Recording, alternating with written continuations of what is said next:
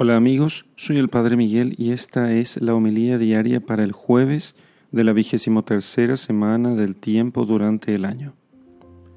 Lectura del Santo Evangelio según San Lucas, capítulo 6, versículos 27 al 38.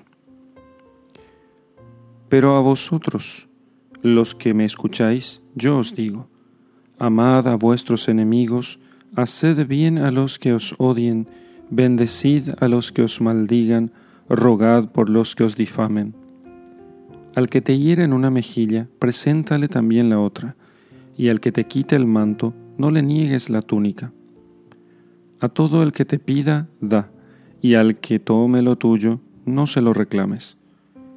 Y tratad a los hombres como queréis que ellos os traten. Si amáis a los que os aman, ¿qué mérito tenéis? Pues también los pecadores aman a los que les aman. Si hacéis bien a los que os lo hacen a vosotros, ¿qué mérito tenéis? También los pecadores hacen otro tanto.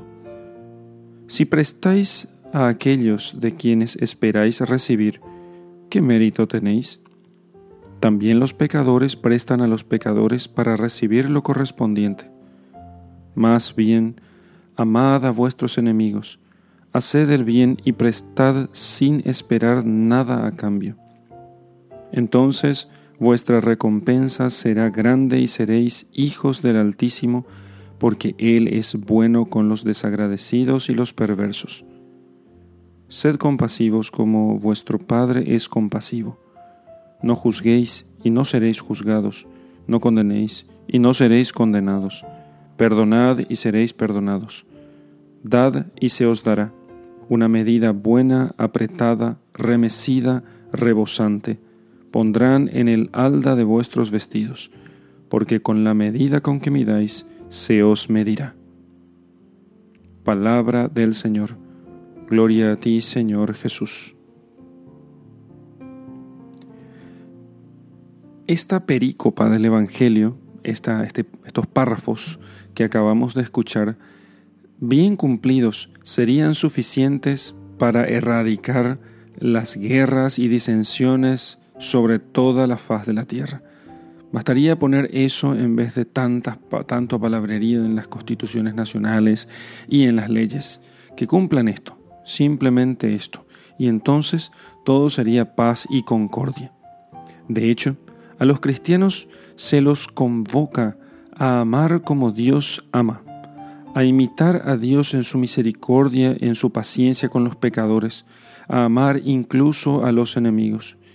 Y no quiso el Señor solamente dar una indicación que nosotros tuviésemos que cumplirla sin tener un modelo. Él mismo quiso darnos el ejemplo, para que viendo cómo Él perdona a sus enemigos, nosotros caminemos también por sus sendas. Por eso, el Señor quiere que nosotros tengamos no pocos méritos, sino muchísimos.